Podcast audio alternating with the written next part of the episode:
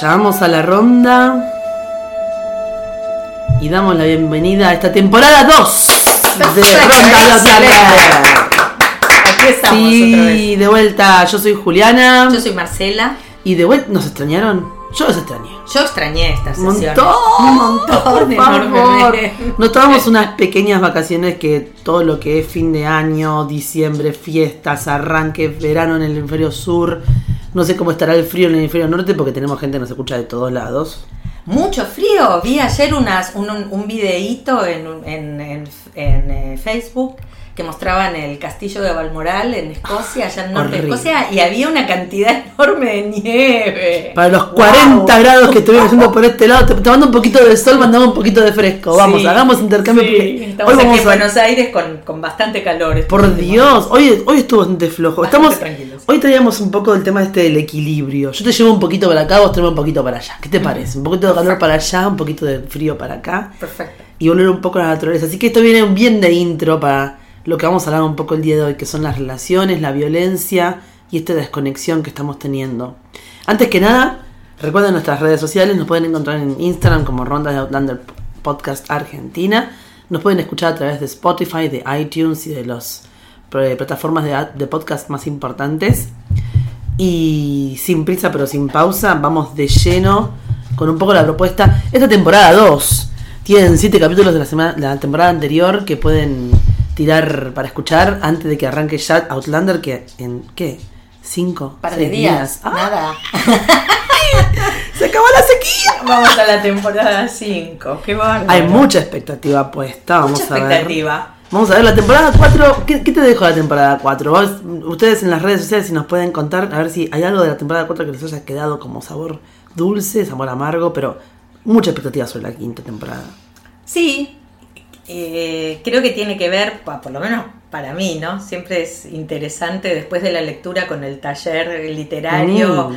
Freedom and Whiskey, besos chicas. Ay, mua, mua, mua, mua. Eh, con todo a ver cuándo viene alguna de las. Freedom Whisky, Sí, ¿no? nos tenemos que juntar con las chicas para que Mm. hacerlas participar del podcast, porque es muy interesante lo que conversamos en Mm. los talleres literarios. Eh, leímos toda la Cruz Ardiente, releímos por enésima vez la Cruz Mm. Ardiente y fue muy interesante los comentarios y las eh, eh, análisis que hicimos respecto de, de, de- de esos textos o de lo que pasa en esos libros. Y hay varias posiciones, esto puedo contarlo porque es del grupo del taller literario, varias posiciones, algunas, todas con expectativa, Claro. para, para identificar qué pasará, cómo será. Y la mayoría tratando de esperar un poco con los brazos cruzados y sacudiendo la piernita, diciendo, a ver, ¿cuántos vamos a insultar? Porque falta esto, sobra aquello. Claro, modificaciones ¿Y cuántas han violentísimas, modificado claro. violentamente ¿Mm? nuestro... ¿Cómo me vas a recuperar esto? Claro. ¿Cómo vas a recuperar Fuerte. lo que pasó en la temporada 4? Que hay algo que tiene que ver con expectativas, me parece, que es el tema de, de hoy, ¿no? Mm. Las relaciones. Y en realidad Outlander aporta tanto respecto de las Totalmente. relaciones, de cómo nos relacionamos las personas, cuáles son las Mm. mejores formas eh, y las peores, muestra, Mm. eh, enseña sobre las relaciones, básicamente, de Mm. todo tipo. Que, que lo que a mí me parece es que cuando odiamos a, a los cambios que hacen eh, en la serie en relación con los libros, tiene que ver justamente cuando se sale de lo esperado respecto del comportamiento de los personajes. O sea, cuando hay intercambios que no se mantienen en la línea del intercambio habitual de esos personajes. O sea, que podemos decir que en una relación que o en relaciones que tienen ya una historia que nosotros ya conocemos, que hemos leído como dos mil páginas ya más Mm.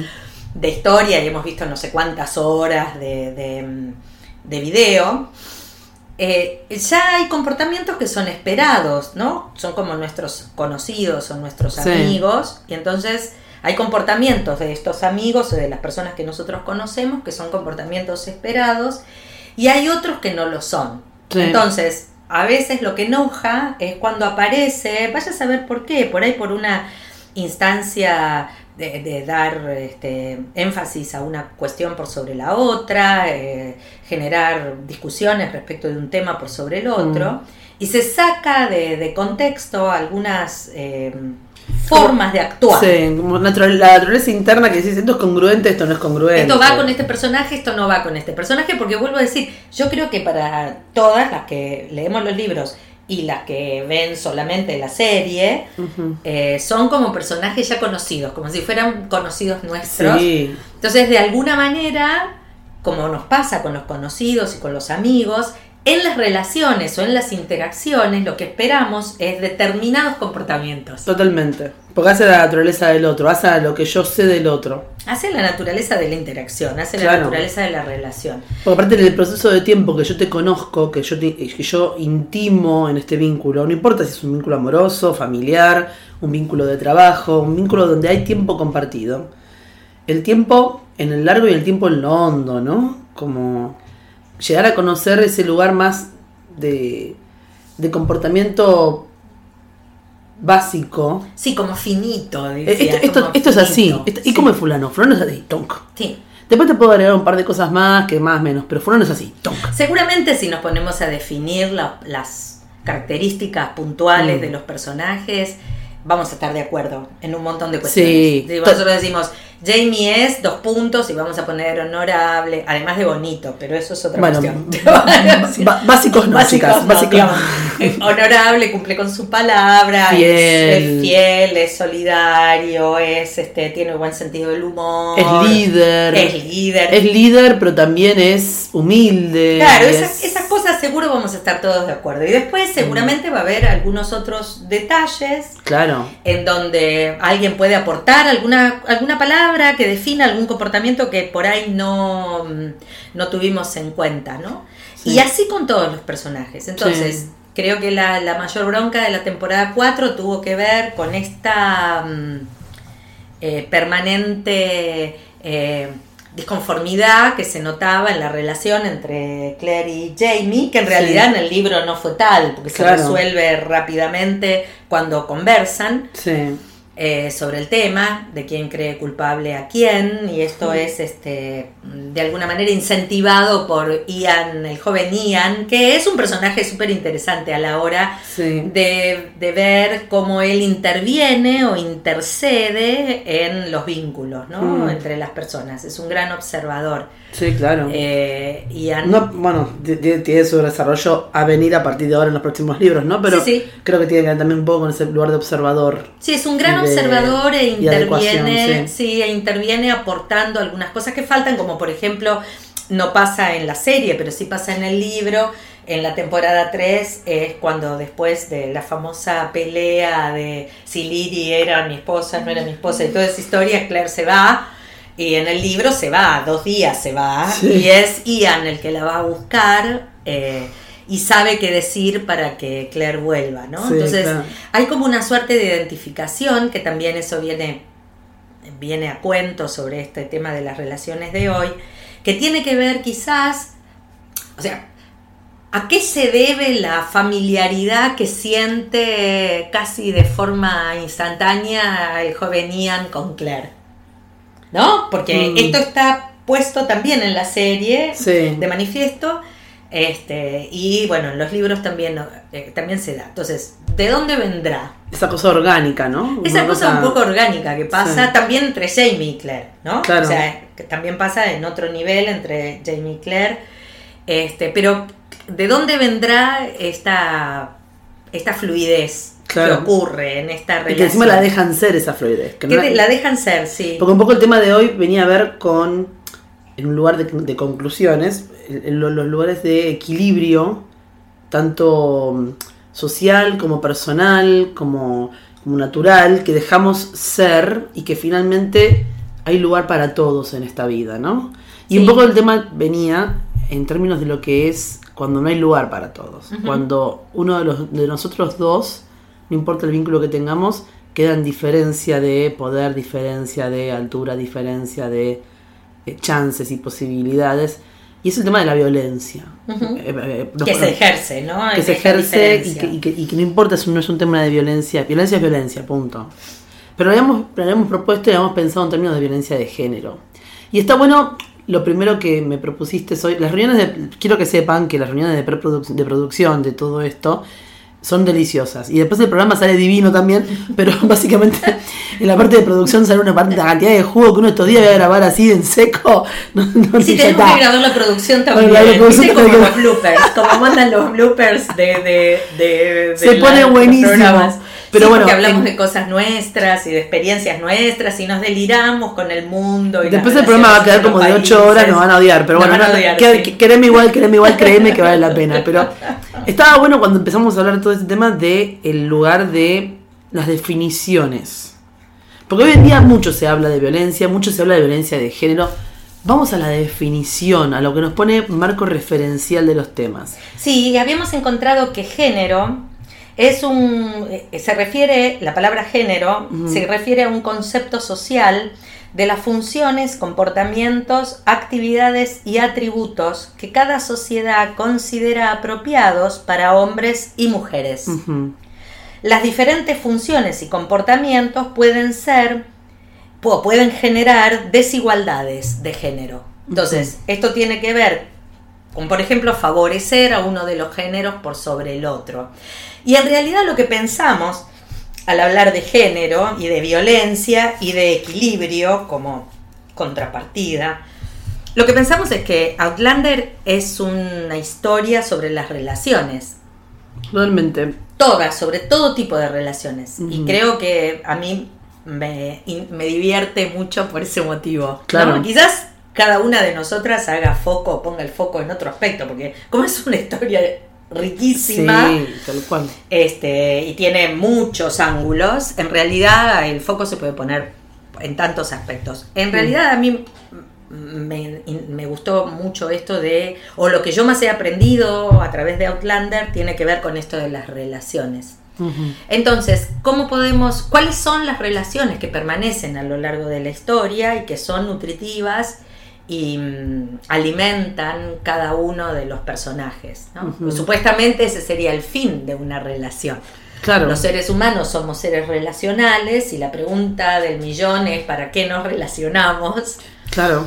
Y, el, y uno de los puntos estaría justamente centrado en esto de con el otro ¿no? O la otra, digo como un constructo, ¿no? Con el otro, con aquel otro u otra que está allá fuera de mí, que percibo como no yo.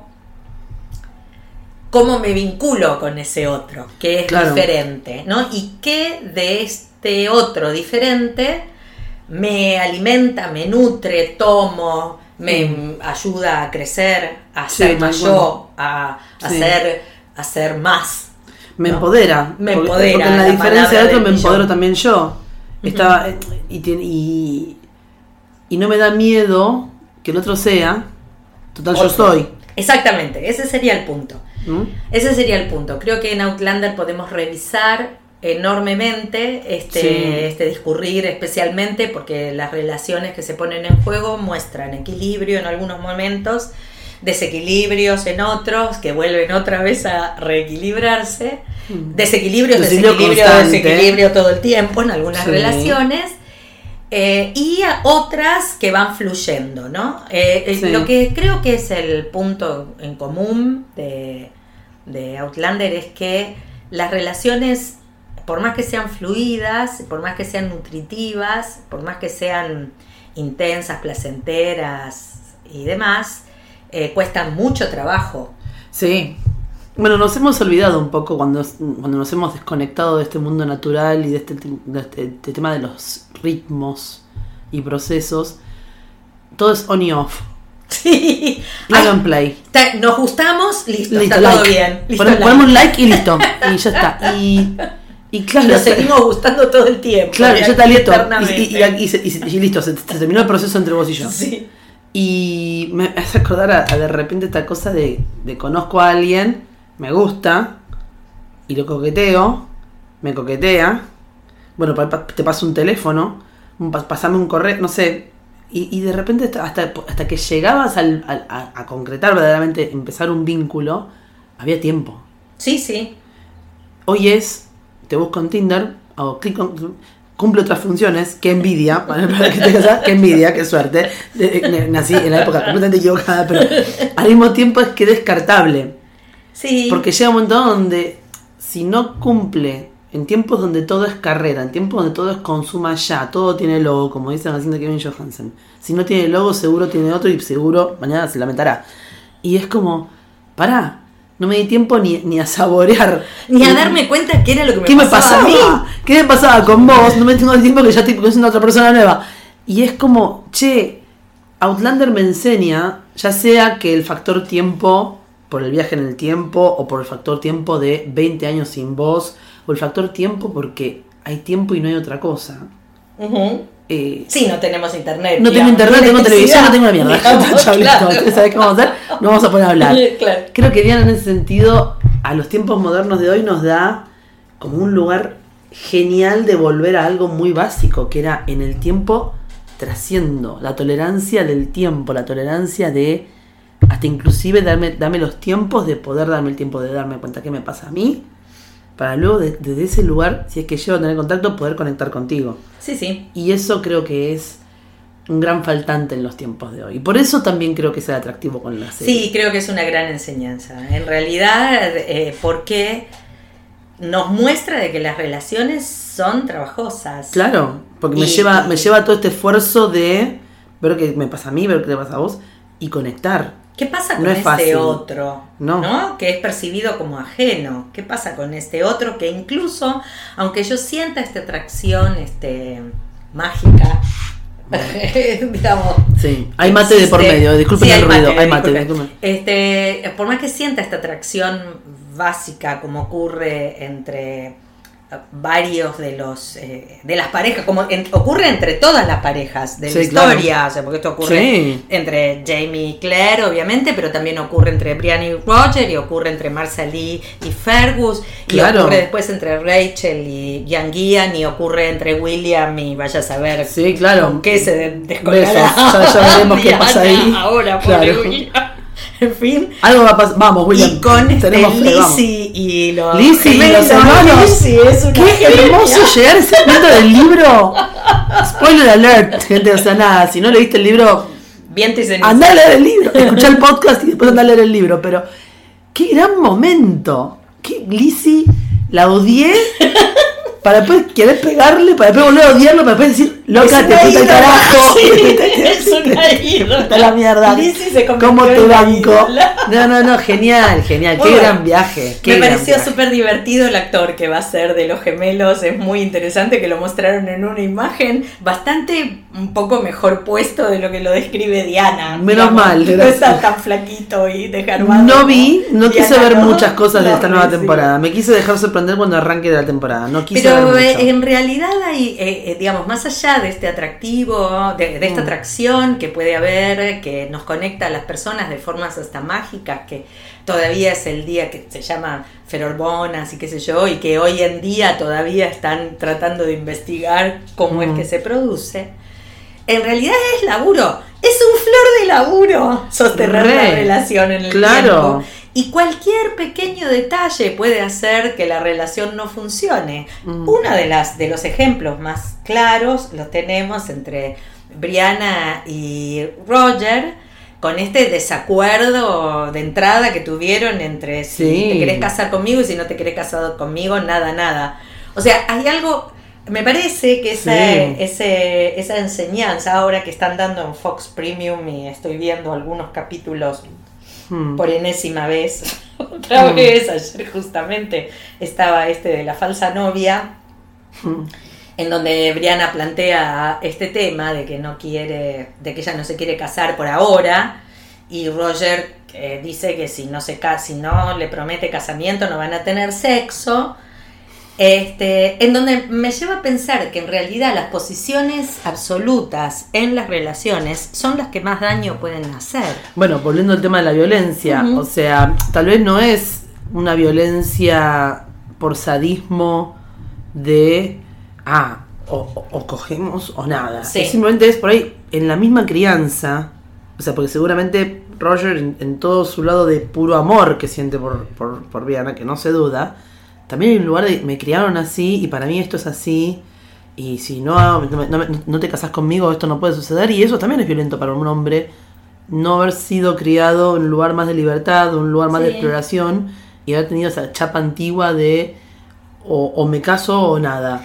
Y es más, él le hace el planteo de que ella se casa o nada, pero él ha podido experimentar con otras chicas. Y ella le dice, pero vos pudiste probar con...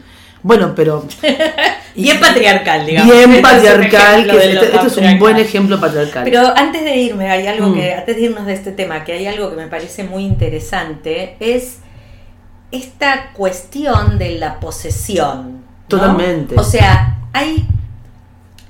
Yo me preguntaba ayer mientras estaba viendo estos episodios, ¿no? Este, la novia Mm. falsa, y después aparecieron otros, no me acuerdo ahora específicamente si fue ayer, antes de ayer, no me acuerdo, entre ayer y antes de ayer, y apareció América la Hermosa eh, con Mm. eh, Steven Bonnet Sí. y todo el show con Bonnet, ¿no?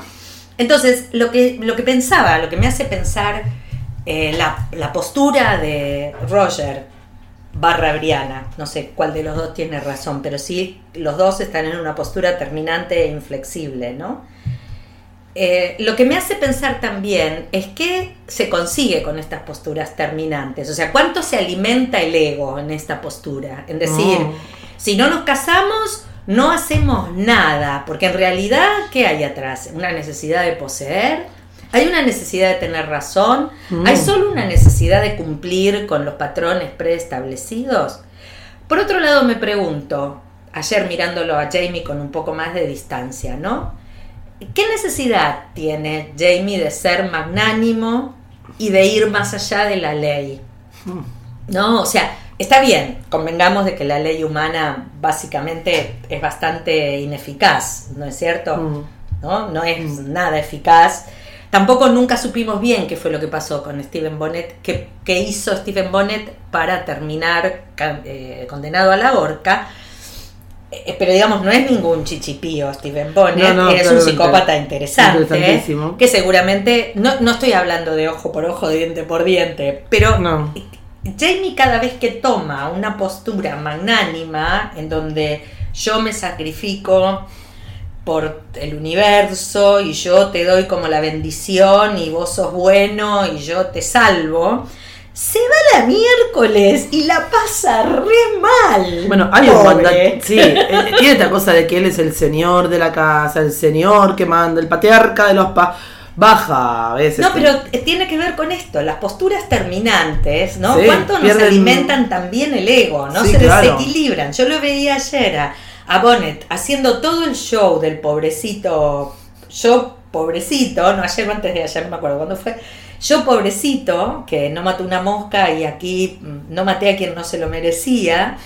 Y en realidad la postura de Jamie dando, entiendo eh, su honestidad y su este, cordialidad y, e idea de que el ser humano es bueno básicamente, me parece demasiado naif. Y Jamie no es naif. Mm. Entonces, en algún, en su, en su persona. Entonces, en algún punto, algo se le chispoteó en ese momento en donde decide disculpar o, viste, ser- ir Bueno. más allá de la ley y este, ser quien dictamina quién vive y quién muere. Bueno. No le ha ido bien a Jamie las veces que ha hecho esto, lo cual, como una historia de la cultura popular, te da la pauta Sí. de lo acertado o no del comportamiento. Claro. Cuando, cuando el personaje toma una decisión y la pasa recontra mal, bueno, lo que quiere poner de manifiesto es que en realidad este comportamiento será No, muy es- heroico, pero, te fuiste al diablo. No, claro. Un Juana de arco violento ahí. Claro, Claro. una cosa así que está bien, puede ser valioso, todo lo que quiera, pero en realidad hay algo con esto como de lo magnánimo, que me parece Sí. que incluso, este, no sé si esto está hablado en algún punto o en algún lugar se conversó, pero me parece que incluso Sam hasta lo pone de manifiesto hay en, en la gestualidad, hay como una sonrisa Sí. condescendiente respecto de Bonnet, este, y una cosa así de eh, no, nosotros somos los buenos y te perdonamos, ¿no? Y del No, y lado aparte- de Claire también. Yo no sé si no habrá, y esto ya estamos hablando, ya, ya no estamos, yo ya acá me estoy tirando así como una especie de un imaginario tremendo, pero él ha sido el reo también. Y que es Claro, lo que pasaba sí, con- esta cosa de la identificación de- de de la de esclavitud. Sí. Digamos, él fue el reo. En situaciones de desequilibrio, ¿qué le Él- pasa a Jamie? Claro, él se le juega esta cosa de yo estuve en las malas. Entonces, ahora que estoy en las buenas, que por un lado puede ser muy loable, que puede ser mucha cosa de la empatía, que hablábamos también de la tolerancia, de la empatía y el dar lugar al otro, porque hay para todos y no tengo por qué a- equiparar todo yo. El, el- al tratar a todos por igual, al otro mirarlo con curiosidad, mirarlo con, con lugar de ser, se le juega un lugar, no sé si de magnánimo, pero sí de un lugar de un tipo empático, un tipo líder, un tipo sociable y sensible, y toda esta cosa que nos tiene a todas embobadísimas con este señor, que encima es muy bonito. en el- Además, sí, no hace falta- Diana, lo no viste ninguna pelotuda. Lo, lo voy a repetir 40 veces, sí. Sí, Temporada número cada 2, vez más primera vez, claro. Sí. Además. Gracias por ese corte de flequillo. Gracias a quien quiera que haya sido vos, Gracias por el gato, el gato, que le sacaron de la cabeza. Aparece Atso, se fue el gato. Muy bien. Pero más allá de todo este lugar eh, de enganche, también está esta cosa que por ahí me parece se le va de mambo, que es yo soy el señor. Y, y- y juega este lugar de querer ser benevolente. Sí. Que se le va Lo, un lo estaba pensando. y en la cara lo actúa muy bien Muy este bien lo hace Sam. El- eh, lo estaba pensando también, está bien que el, el papel de, de Mr. Willoughby en la serie Willoughby, tomó sí. una dimensión completamente diferente Sí. de los libros. Y en realidad, para aquellas que han leído los libros, especialmente Voyager eh, o Viajera, el 3, eh, eh, es algo que también Jamie hace con Willoughby. Con Sí. toda la mejor intención, lo rescata y qué sé yo, y Willoughby después lo traiciona. Sí. En realidad, porque esto no apareció en la serie, Beso- cambiaron un poco el personaje para que no libros, a sea... series. Claro, para, no, básicamente entiendo por qué se cambió el personaje y tuvo que ver, lo dijeron, para tratar de salir de, no poner el foco en los estereotipos, ¿no? No, Porque hay una cosa del oriental estereotipado Mm. en el libro que Diana pone muy fuerte Mm. allí y entonces los de la serie decidieron no, no jugar a Mr. Willoughby cumpliendo ese rol. Si bien tomaron los comportamientos principales, le dieron otro Vamos a darle enfoque. una buena, ¿no? Le dieron otro enfoque que me parece que quedó bien. Quedó muy de simpático, Las cosas quedó quedó muy dulce. simpático. Pero en realidad en el libro está muy claro que Sí. también a Jamie con Willoughby se le, se le cruza este tema del Salvador. Sí, mal. ¿no? Mm. Y que este tema del Salvador que se le cruza con Willoughby finalmente termina también siendo traicionado. Sí. Si bien no le roba y qué sé yo, pero lo denuncia, es el que Mm. denuncia la muerte, qué sé yo, y es uno de los motivos por los cuales tiene que salir corriendo de Edimburgo Mm. este, cuando se incendia la, la imprenta. Mm. Este, y no lo dice, no- uno no se entera hasta el final de todo, nada, cuando está en Jamaica y sé Sí. yo, cosa que en la serie no, no aparece. Mm. Eh, pero entonces, si vamos a hablar de las relaciones y del trabajo que las relaciones eh, generan o, que necesitan que para poder permanecer, todas las relaciones que necesitan o que estamos dispuestas a darle tiempo y trabajo requieren de un considerable nivel de equilibrio. Esto, esto es a lo que Mm, queríamos ir claro. con estos comentarios entre la postura de Roger, la de Jamie. O sea, ¿qué pasa cuando estos vínculos se desequilibran y el objetivo propio, ya sea porque lo que quiero es sobrecompensar alguna sensación de minusvalía que tengo o quiero pues, como Blackjack actuar una patología, ¿no? Claro. Como Blackjack Mm. o, o como Gaylis. Quiero Claro, poner tengo un objetivo personal muy complejo, muy señores. complejo y entonces mato a todos en función de ese Totalmente. objetivo. En realidad, me, me voy a objetivizar en función de mi objetivo. correcto, en realidad las relaciones que permanecen y que son placenteras este, están basadas en el equilibrio, en donde el Mm. intercambio se trata de mantener a lo largo de toda Claro. la historia. Y- bueno, ¿y, y- cuáles son? A Y- ver. no, pero ¿sabes? Algo, al- bueno, podemos ir a los ejemplos, pero antes, que, antes de eso, algo que también surgió, que es, no se construye mágicamente. El trabajo que vos hablas no es algo que es mágico, sino que no es algo aspiracional, que era un poco la palabra que surgía antes, sino que es, por más equilibrio que haya entre vos y yo, van a haber, va a haber desequilibrios cognitivos, o sea, va a, haber momentos de desequilibrio justamente Sí. que van a hacer trascender a una nueva etapa de esa relación. Sí, sí. O no, o que se rompa. O se rompe. Sí, pero, sí. pero básicamente, hasta inclusive yo creo que cuando se rompe, se rompe hasta inclusive en un lugar de salud. Porque si se, se rompe, si, si básicamente nos fuimos confiando mutuamente en hasta inclusive desen- desencontrarnos para volver a reencontrarnos o para despedirnos, creo que también tiene que haber un lugar de salud, porque es- si ya tú ya no vas, ya no va. corto y sigo caminando. Sí, sí. Si no, quedaría ser una especie de relación tóxica que tampoco es saludable. Exacto, desde Y- ya. y que también puede que es lo que de- pasaba con Claire y con Frank. Y con Frank, exactamente. O sea, Frank cumplió su objetivo de tener a su hija, su trascendencia asegurada, jugando al como sí. Porque, digamos, cual. como hablábamos antes, la, el- la única manera que el varón tiene la posibilidad de trascender o de ver su trascendencia es a través de hijos, Sí. a través de la mujer y de los hijos de sus hijos que la mujer tenga. Ahora, Frank tiene esto imposibilitado, entonces Claro. él juega al como sí. Bueno, un poco la posesión ¿No? que decías antes, en, en- en- en términos del, del poseer en vez del ser y el poseer en vez de compartir. Y entonces, eh, acá, yo poseo a esta hija. que Porque habla de mi trascendencia. habla de mi trascendencia, le pongo mi apellido, le pongo mi Y ella nunca va a saber la verdad. Nunca va a saber su propia realidad, de su propia herencia, de su propio linaje, porque si no sería empoderarse y apropiarse de ella misma. Pero por otro lado tiene un costado tierno, no me gusta nada, Mm. Frank, eso desde ya, pero siempre lo digo. Pero Sí. tiene ese costado tierno que como él descubrió lo que, lo que va a pasar y obviamente la debe haber este, es- eh, visto, hasta ahora no Sí. lo tenemos claro, pero debe haber visto o debe haber supuesto que Brianna de alguna manera iba a volver al pasado, iba a ir al pasado eh, para Mm. eh, tomar contacto con su verdadero origen, o lo vio claramente o lo supuso, entonces le provee de herramientas como aprender Sí. a tirar con, con escopetas, este, montar a caballo, cortar Claramente. leña, la vida en la naturaleza. Bueno. como para que ella pueda sobrevivir. Por Y- otro lado, magnánimamente le aporta lo que ella necesita. Lo que ella, sí, debo ser una bajada. De todos modos, una bajada. Yo creo que hay un lugar amoroso también ahí. Se cierra muy linda esa escena en el, en- en el fantasma de él apareciendo en el muelle. En la serie, cosa En la que serie, nunca cosa en que la en el libro jamás pero bueno. sucede, pero- en el libro. Pero creo que tiene que ver con un lugar de más allá de la manipulación y la posesión y todo esto. Es el padre. Y él lo- ella sí. lo ama. Y Sí, es el padre, ella lo ama y ella necesita adentro de ella cerrar Una con el de permiso del padre, digamos, de alguna manera con el permiso de su padre de crianza para ir a conocer a su padre a su padre biológico con el que después hay todo otro vínculo a construir y a, y a otro trabajo a realizar con Sí, el que hasta ahora, con el miedo. que ese es otra... Y ahí hay un tema por- Hay un tema por ver, ojalá en esta temporada 5 capten Mm. Con mucha más certeza la calidez y la calidad de ese Sí, vínculo, sí, que es, en los libros está muy diferente de lo que plantearon en la temporada 4, por lo menos hasta ahora.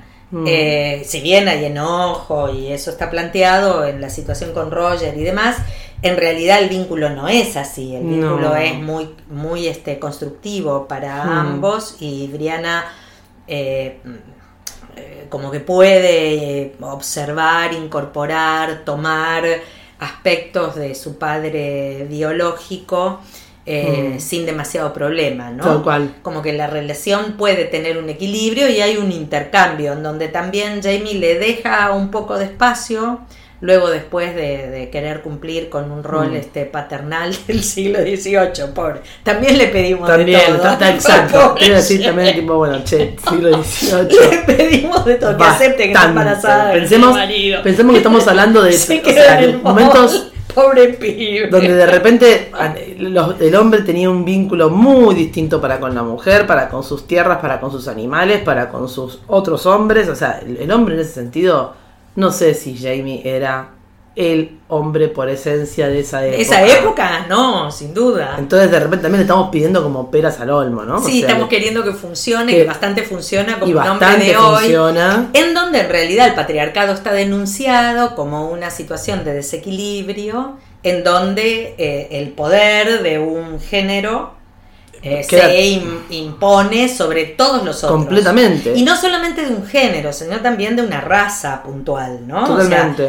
porque digamos, nosotros estamos hablando de patriarcado en Occidente, Sí. obviamente, desde la postura nuestra, porque acá estamos, y en realidad el patriarcado trae desequilibrio porque implica un forzamiento de los más fuertes, que son los hombres, y sus ideas y el predominio de la mente y de las estrategias y de obtener el éxito a toda Claro. costa, desconocer el, el- el campo de las emociones, que las cosas sean blancas o negras, toda esta enfermedad que trae el patriarcado que en realidad nos lleva a los desequilibrios donde estamos. Bueno, y, y de esta cosa tan común de la mujer de de empoderarse, de estar en círculo, de la charla, del lugar curativo, del lugar de nutrición.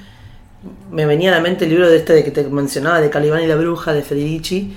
Es un librazo, se los recomiendo, donde habla justamente de cómo la casa de brujas comienza y se da como gran apogeo al principio del capitalismo, donde la mujer pierde todos sus derechos, pierde todos sus espacios, pierde todas sus posibilidades y se da lugar bien a esta cuestión de la agricultura y de la tierra, como bien hablabas antes, de que ni al hombre se le garantiza su trascendencia y su lugar a través de sus hijos, a través de sus tierras, a través de, a través de la posición, de, sus posesiones, de su posición, de su dinero, de su manejo del dinero. La mujer es una posesión y los hijos son posesiones. Y, e irónicamente la mujer es la que provee la, materia prima para poder generar que el hombre tenga todas esas cosas, que es muy loco porque provee a los hijos. La mujer provee el tiempo en la casa para generar que los hijos crezcan para poder ser mano de obra para la tierra, que supuestamente es del hombre, que después va a traer plata, que va a ser del hombre, pero que en definitiva generó un vientre de un útero materno. Entonces, e, el desequilibrio y hasta inclusive la incongruencia en tiempos, en poder, la incongruencia en, en, equidad de, posibilidades para todos y de, trascendencia para todos. Hay un, hay un este unos comentarios que dan vuelta alrededor de, la casa de brujas hmm. que, mencionan, no me acuerdo ahora quién, no lo tengo en la mente en realidad, pero que en realidad que, el, que entre medio del entretejido este hmm. vinculado con lo religioso y todo ese otro, hmm. esa otra estructura de poder del patriarcado, eh, hay, hubo una persecución sistemática de mujeres, por ejemplo, viudas que se habían que no querían volver a casarse y que estaban administrando sus tierras y sus propiedades. Ah, y que em, entonces este eh, eh, digamos, esto es muy amenazador para la sociedad en aquel momento y especialmente para el patriarcado y para el hombre. Bueno, hay una serie que se llama Gentleman Jack. Ah, no, es, una, bueno, es una historia real de una, de una autora. Eh, inglesa, búsquenla, está en Netflix, Gentleman Jack, y está ella era, lesbiana, es una de las primeras autoras lesbianas en, Inglaterra, es muy interesante, pero ella es una terrateniente, en definitiva, que se enamora de una noble, una, una chica también terrateniente y noble, y tiene mucha plata. Y a la sociedad esta cosa de Gentleman Jack es, una, es un hombre. Por parte ella se vestía toda de negro, qué sé yo, no era una mujer, era un hombre. Y, y todo un tiempo marcando esta cosa de que se, comporta como hombre. Y no, para, se comporta como una mujer que está reteniente, punto. Pero no, entonces Es una mujer empoderada. Es una mujer empoderada, no que tiene Que tiene este, comportamientos asertivos respecto de lo que quiere y no quiere en función de sus propiedades. De sus propiedades y su productividad si nos ponemos automáticamente a pensar, es, un hombre. Si nos ponemos a pensar en todo el laburo que tiene que hacer Yocasta, mm. todo el laburo de estrategia, de, manipulación que tiene que hacer Yocasta para poder eh, conseguir que, su, que las propiedades que ella acompañó a su esposo a costa de la mm. muerte de sus hijas, o sea, un rollo enorme mm. que hasta ahora no, no vimos, pero que ni sé cuánto van a pasar ahora más adelante. Qué jugosito. Todo el trabajo que tiene que hacer Yocasta mm. para eh, conservar este, estas propiedades que supo construir a costa de, ¿no? Claro. Y ella no puede ser terrateniente. Eso lo dice en el libro. No sé si en, la televisión se plantea con tanta claridad. No. no. puede ser ella. Ella necesita un hombre para negociar con la Marina. Me acuerdo que hay un punto muy interesante en, en este Tambores, hmm. en donde ella explica un poco más de, de la situación. Y lo que dice es que necesita un hombre para negociar con la Marina, porque la Marina no hace, que era el principal cliente de River Run, del, campo, de la producción de, la propiedad de Yocasta, porque la Marina no acepta negociar con una mujer y que su posición y que, y que este rol a veces lo cumplía su amigo abogado, pero que como es uno de los jueces de paz o algo por el estilo, no podía cumplirlo porque además tenía su casa, su familia, su esposa y qué sé yo, no podía cumplir este rol todo el tiempo.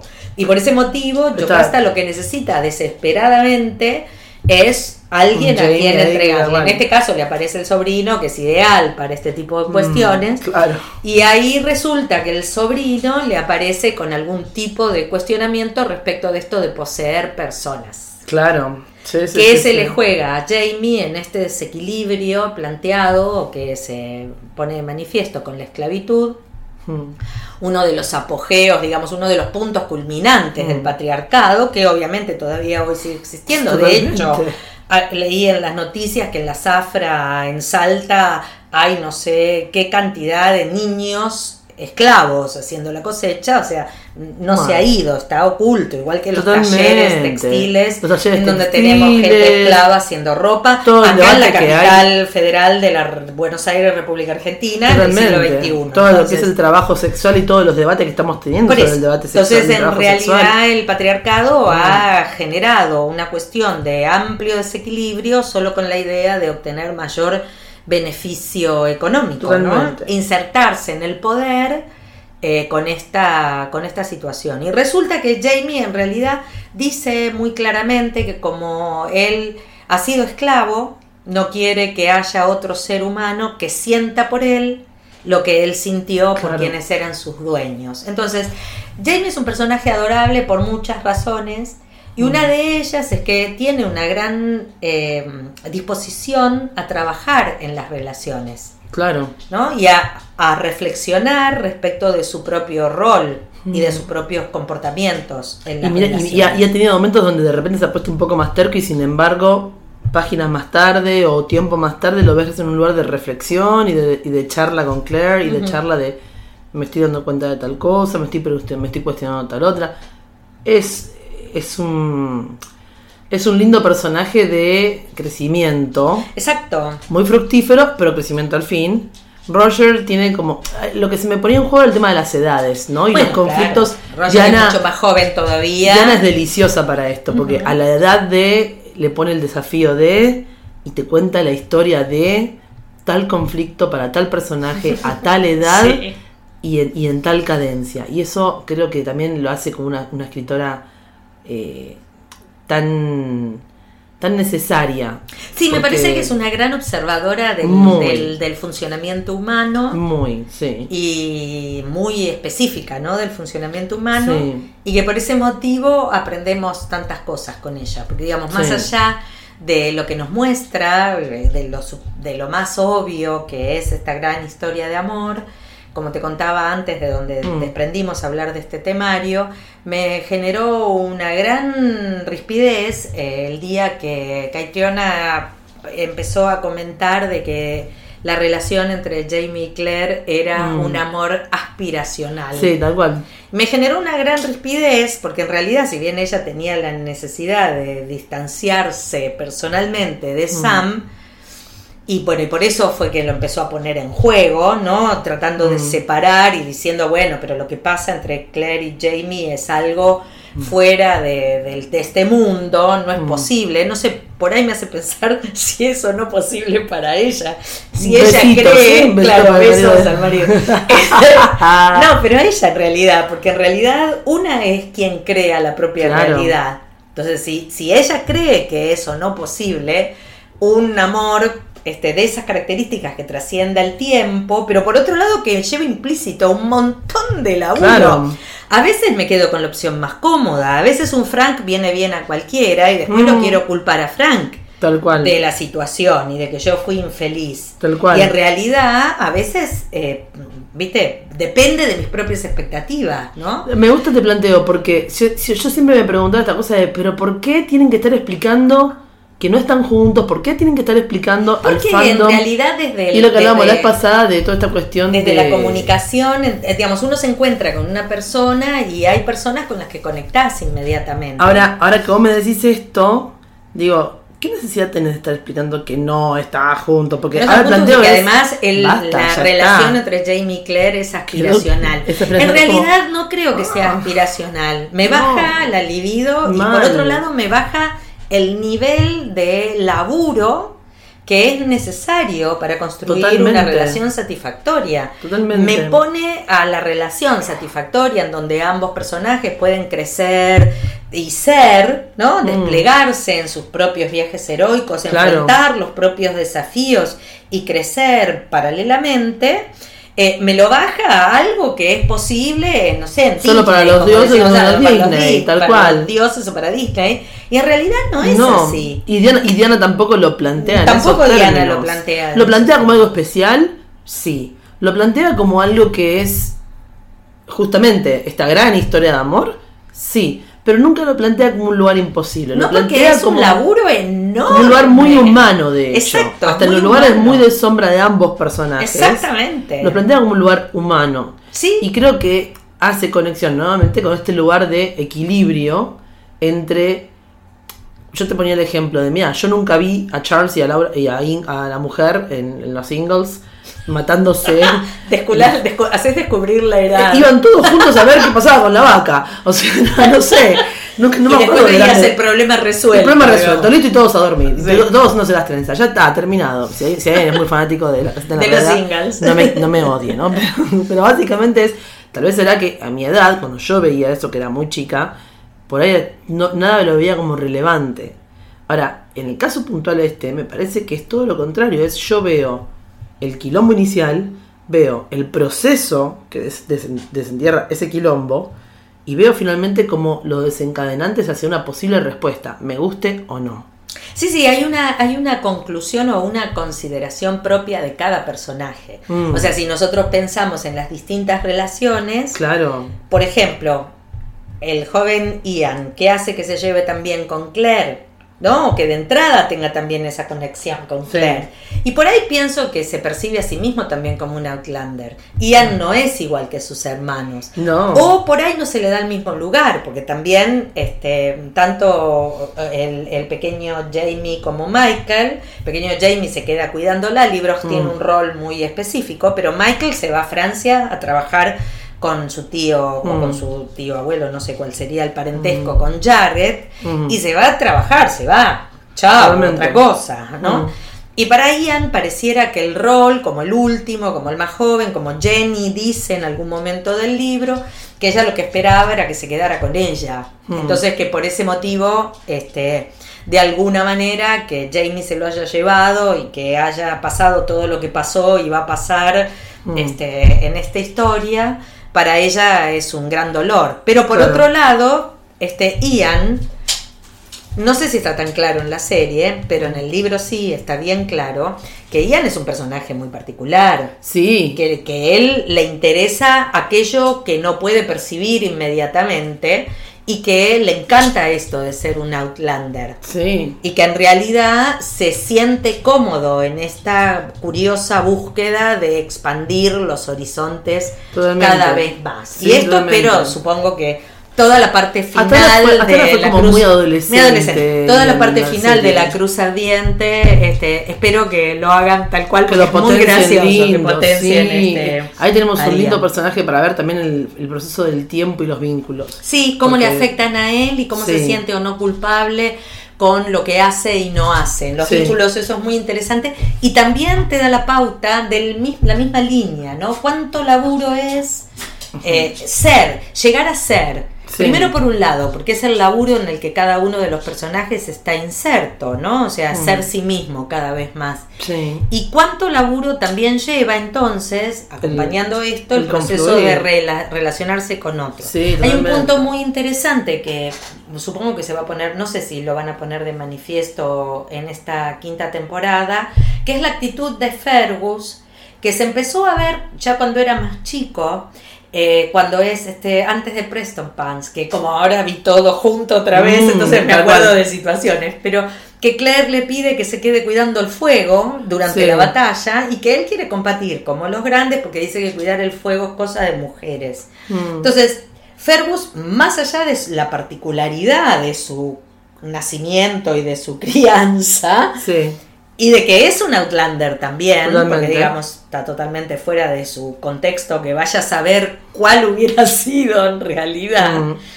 Eh, eh, parece que este, estas limitaciones de género o estas definiciones de género las trae muy marcadas.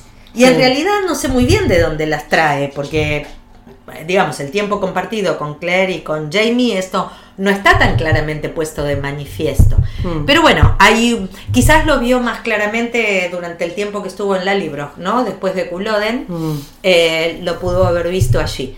Pero Fergus se pone de manifiesto como un personaje de género, no con violencia, nada por el estilo, pero Mm. sí con una distinción clara entre lo que Me es obligatorio de un género y de otro. Y por ahí Sí. tiene que ver con un, eh, una contra una contraposición por la percepción de su minusvalía o Bueno, su iba a llegar, porque por eventualmente, es porque eventualmente nos vamos a encontrar con más casos de Fergus teniendo sus propios planteos con respecto a, las- a minusvalías varias. Sí, sí, no el quiero punto adelantar que está nada. relacionado con que no puedo hacer lo que otros hombres hacen. No, No, no, todo tal lo cual. que otros hombres hacen lo puedo hacer. Puede llegar Pero a sin ser. querer adelantar mucho más en los libros y las historias sobre lo que cualquier hombre podría llegar a hacer y no va a poder hacer por su propia porque le falta la mano. o porque nace de enano. Porque el hijo de Claro, no sí, no quería adelantar. no Ah, quería adelantar. perdón, porque nace de enano. No importa. Pero, Pero, porque, o porque, o porque justamente es tipo todos los planteos Sí. que, se le, que se le juegan en términos de la masculinidad, las, los estereotipos de masculinidad. Sí, pero por otro lado, él con su, con su hijo eh, con esa característica, eh, no es limitador.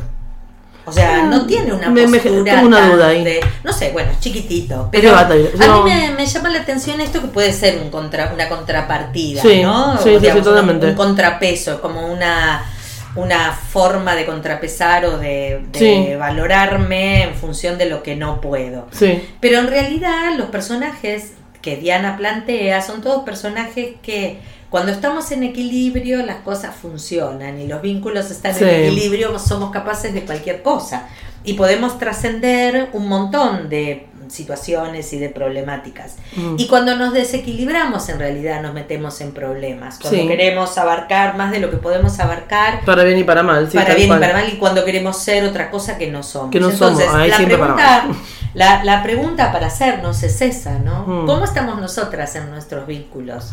Mm. ¿No? ¿Cómo Eh, estamos nosotras con nuestro- volviendo un poco a lo que fue la temporada anterior con respecto al viaje, nuestros objetivos y, y nuestro encon- encontrar el camino, ¿no? Estamos ahora que estamos empezando el año, porque el año empieza en marzo, señores, porque básicamente en y febrero te, te la pasaste flota flota o, en, o, en, o en helado en el verano del hemisferio sur o te la pasaste en flota flota en chocolate caliente en el invierno, pero Sí, te la sí, pasaste en sí, flota sí, flota. sí, sí. Entonces, ahora que arranca marzo y que arranca legislativamente el año en Argentina y por el resto del país, bueno, beso grande para todos los restos del país, pero ¿cómo estás con, con contacto con tu propio viaje? ¿Estás en, con tu norte, estás con tus objetivos claros para este año? ¿Te los propusiste? ¿Tenés, de- con- ¿Tenés contacto con vos misma? Y a partir de ese primer lugar central, ¿qué pasa con el otro? ¿Qué pasa con tus vínculos? ¿Qué pasa con, con tus comunicaciones con los vínculos? ¿Qué pasa con la construcción de tus vínculos? Porque en realidad el equilibrio interno tiene mucho que ver con, con cómo yo me posiciono para estar frente a ese Totalmente, otro, ¿no? totalmente. O sea, si yo, si yo me siento insegura, si yo percibo al otro, al otro Mm. diferente como una amenaza, en realidad esta va a ser mi reacción. Claro. O sea, mi reacción va a ser ataco, huyo, me hago el muerto, muerto, como todas las reacciones humanas frente a Tal las cual. amenazas.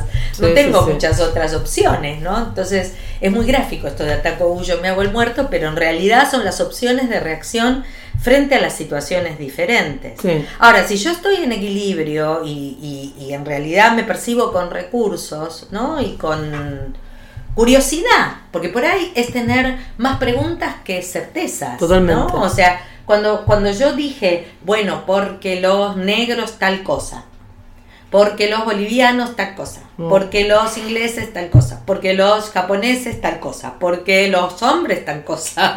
Mm. Una vez que yo hice un juicio de valor definido, es inamovible. Mm. Mi comportamiento parte de esta posición. Totalmente. Entonces, si yo digo él tal cosa o ella tal cosa, listo, estoy en el horno, ¿no? Mm. Mi- mi Hay una sentencia de por Hay medio. una sentencia que me predispone a ataco huyo, me hago el muerto. Tal cual. Y si la otra persona no funciona dentro de los parámetros Mm. en donde yo lo encajé, eh, o no lo percibo o, O ser un problema. o es un problema. Claro. Entonces, en realidad hay algo muy interesante eh, en lo que estamos haciendo, creo yo, los seres humanos dentro de las sociedades, y es que el camino en esta época tiende hacia la integración. Totalmente. Lo como, que hemos, como hemos conversado en, en, los otros podcasts. Si el camino tiende hacia la integración, habrá dentro mío la posibilidad de integrar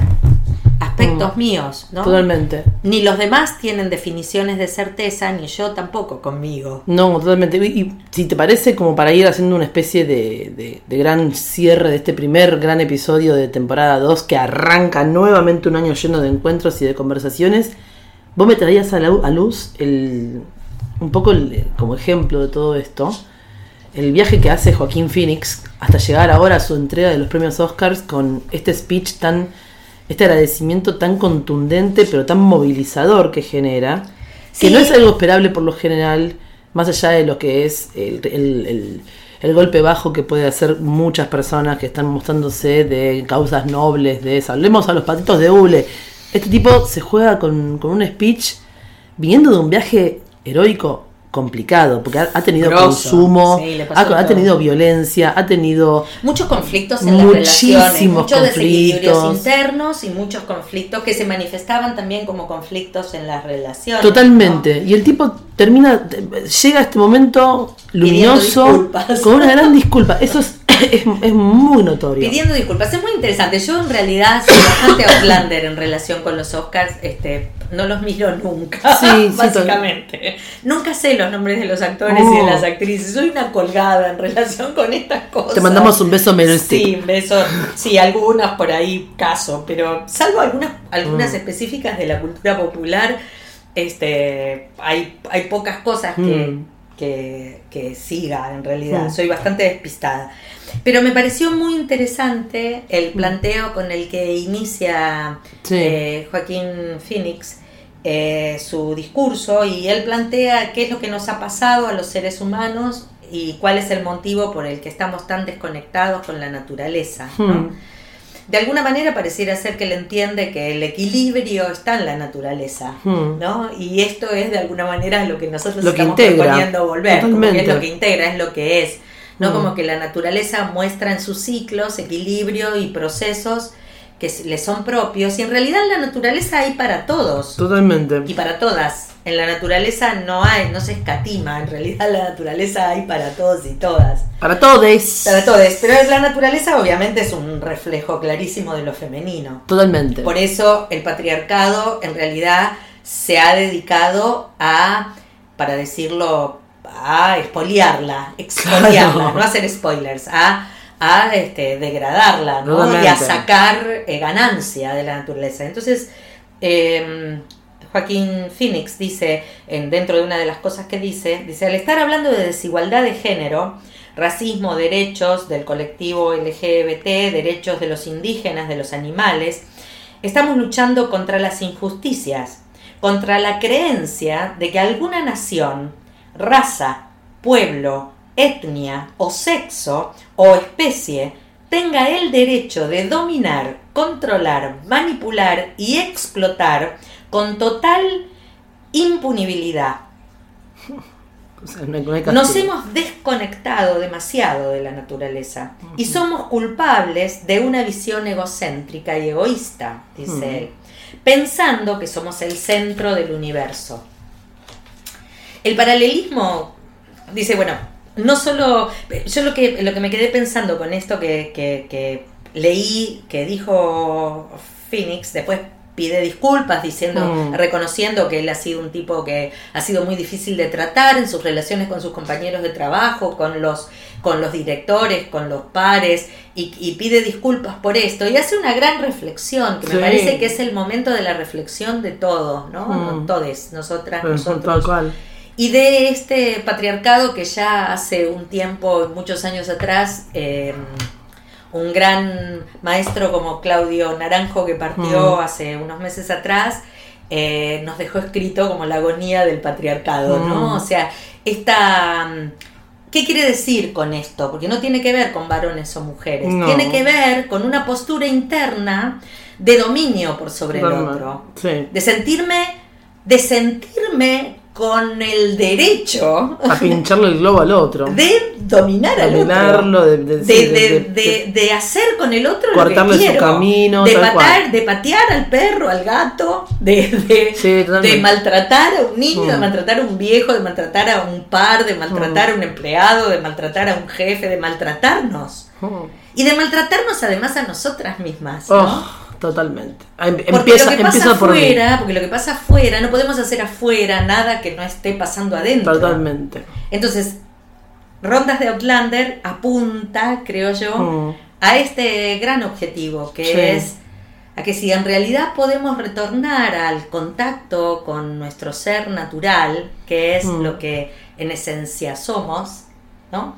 Mm, Vamos a sentirnos más felices Totalmente. y que y más centrados en lo que somos, o más centradas en Esto lo no- que somos. y esto no significa matar a quien te trajo hasta acá. Porque seguramente hasta con mis sombras y con todos mis errores es y con todas lo que me trajo. Es lo que me trajo Es lo que hasta me trajo acá. acá. Esta- también lo A dice. Phoenix, eh, lo que lo trajo acá es toda la oscuridad por la que pasó y todos los desastres que cometió. Y él valora eso cuando dice, acá hay mucha gente que me dio una segunda oportunidad. Exactamente. Y eso es lo que por ahí nos tenemos que dar todos a nosotros, A nosotros mismos, mismos todos los primero. días. Es Sí, que en definitiva esto se observa con mucha claridad en Outlander. totalmente. Totalmente Mucha porque... claridad. Sí, sí, sí. en sí. donde en realidad la- las, las sombras están a la vista. Sí, son, son, y, y cada son vez que los personajes van, siendo, van teniendo más edad y van ganando más experiencia, Mm, como vos sí. decís, porque creo que también es una cuestión de edad Mm. y de experiencias, además de Sí. edad, estas experiencias en realidad van generando como una mayor introspección y van generando mayor flexibilidad. Sí. Entonces por ahí lo que, lo que tengo es un montón de preguntas y menos certezas. ¿no? Sí, sí, sí, sí, La única certeza quizás es esta de cómo cada día puedo generar adentro de mí mayor integración y mayor flexibilidad. Entonces, ¿qué esperamos en la temporada 5 de Outlander? Y por ahí que traiga eso, Que ¿no? traiga esta interacción tal cual, que traiga un poquito más de, de seguir mostrándonos los vínculos en crecimiento. Y en equilibrio. En equilibrio. Y no solo los conflictos. Tengamos también un poco de paciencia, porque es una historia larga, porque es una historia que está en un cal- está, está caldeada ya eh, a full throttle, a toda máquina, pero está es en un proceso. Son, vamos por el libro quinto. o sea, Tenemos unos cuantos tenemos unos cuantos libros Estamos por delante. Hay que tener, tenemos, seamos un poco pacientes y no tengamos tan el botón on-off de me gusta, no me gusta, like y todo rápido, Sí. sino que sea, o sea, tomémonos el minuto también de disfrutar el proceso. Y, Y ojalá traigan y muestren este trabajo, Mm. ¿no? Que nos resulta tan agradable Totalmente. y que por el que nos sentimos identificadas, que es este trabajo que cada uno de los personajes hace por mantener las relaciones, por mantenerse a sí mismos y por ser Totalmente. cada vez más. Le mando un beso grande que nos quedaron en el tintero a Fidra y a Ulises. La próxima tenemos La próxima de la esclavitud y No, todo el cual. eran demasiados spoilers. Eran muchas cosas, No, y además sí. eran muchos spoilers de viento y ceniza. Claro. Entonces, no, vamos de a poco. Vamos, también nosotros de a poco. Vamos de a poco porque si no Por parte- traemos cosas de más adelante y por ahí no les Creo que es un poco la energía de tipo del reencuentro y de ¡ah! temporada! Vamos, tenerlo. vamos de Bueno, vuelta. La pregunta Yo- entonces tiene que ver con esto. ¿En dónde estamos en el camino del equilibrio en nuestras relaciones con nosotras En nosotras, mismas en nuestras y relaciones. con los demás? ¿Y cómo entendemos esto en el proceso ¿no? Totalmente. del desarrollo y despliegue de los personajes en Outlander? Por mi parte yo cierro con, esta frase que cierra Phoenix, que dice que su hermano escribió, corre al rescate con amor y la paz seguirá. Creo que tiene que ver con un lugar de aceptación total que lleva a la integración. Sí, yo creo que el amor, este, entre comillas, aspiracional, al cual Kate se Quiso hacer referencia, sí, seamos benevolentes. Creo que tiene que ver con. Creo que hubiese sido muchísimo mejor si lo hubiera planteado desde este lugar. Sí. Creo que el amor tiene que ver. El amor que se observa entre Jamie y Claire, creo que tiene que ver con la aceptación, Sí. fundamentalmente. Y me parece que de entrada con la aceptación de sus propias eh, cuestiones, ¿no? Sí, totalmente. de sus propias heridas y de sus propias, cada uno en sus propias necesidades y en sus propias heridas. Y luego después cada uno aceptando el del otro, Sí. ¿no? O la de la otra. Y, y creo que la aceptación está... La aceptación es una de las emociones más vinculadas con el amor. Sí. ¿no? Porque se desprende de la aceptación, la consideración, la compasión, La valoración, la valoración. sí, claro. Y esto está como en la base del amor. Entonces, sin parecer, este pastores No, por favor, que tengo, todo un tema con tenemos- eso, así que les pido por favor que no. por delante durante bastante tiempo para predicar. eh, en realidad, eh, el amor es más fuerte. como Sí, no, tal cual. Pero miren, como, como ejercicio les proponemos a partir de ahora, como pueden ponerlo en, en Instagram, en Rondas Outlander Podcast Argentina, en nuestras redes. En, vamos a subir este capítulo en, en una publicación.